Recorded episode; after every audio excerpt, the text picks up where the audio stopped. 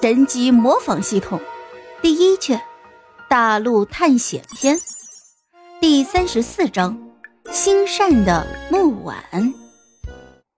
就这样，普凡跟随着一家三口来到了一座前有花园、后有栅栏的二层楼木屋。坐定之后，普凡大致也知道了来龙去脉。武器商本名木钢铁，外号叫做老铁，是木婉的父亲。制剑师本名简玛丽，是木婉的母亲。两个人就这么一个女儿，从小也是比较的溺爱。而这个丫头虽然是一个女生，但是一直想当一个冒险的勇士，外出厮杀怪物，维护村庄的安危。不知道是因为母亲的基因比较好，还是因为木婉真的很想当一名冒险者，从小就对剑术感兴趣。虽然不能说是百发百中，但是十步穿杨的技艺那还是有的。所以他时不时的就偷偷的离家出走，离开村子出去冒险。可是每次都会被亡灵生物给吓得跑回来。这一来二往的，他父母也就习惯了。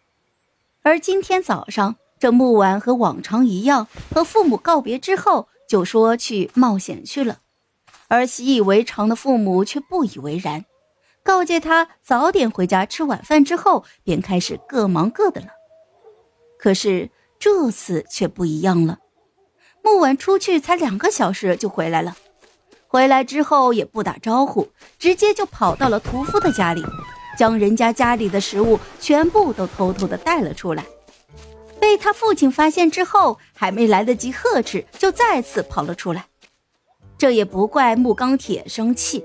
因为木婉带走了全村一晚上的口粮，如果不早点找到木婉，这一个村子的人都要饿肚子了。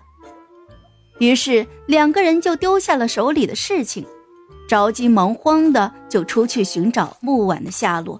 紧接着就发生了刚才的一幕。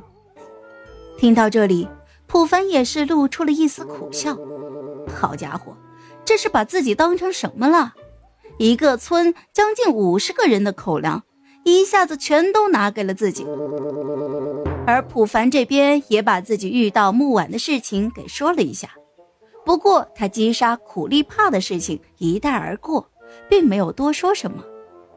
得知女儿被人相救，两人对普凡那是十分的感激，于是又是一顿丰富的大餐。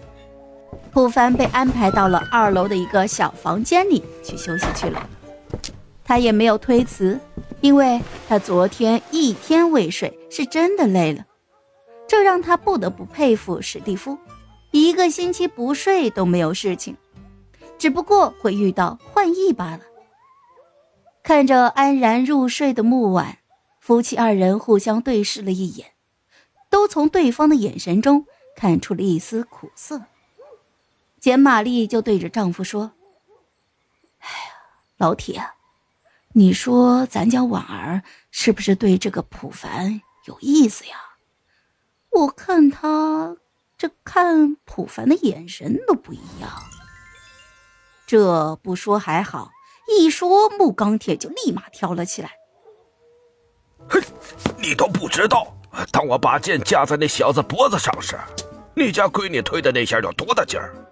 哎，真是女大不中留啊！哎呀，谁让你一上来就对人家动手动脚的？我看你呀，真是活该！哎，对了，你是不是看那个小子特别的不爽啊？是的，看到这小子就像看到了情敌一样，不知道怎么的。你知道，我平常可不是这样的。那就对了，我爸爸第一次看到你的时候啊，那也是这种感觉。好了，这一集我就讲完了，朋友们，该你们帮我点点赞和评论一下啦！有月票的也一定要投给我哦，感谢感谢。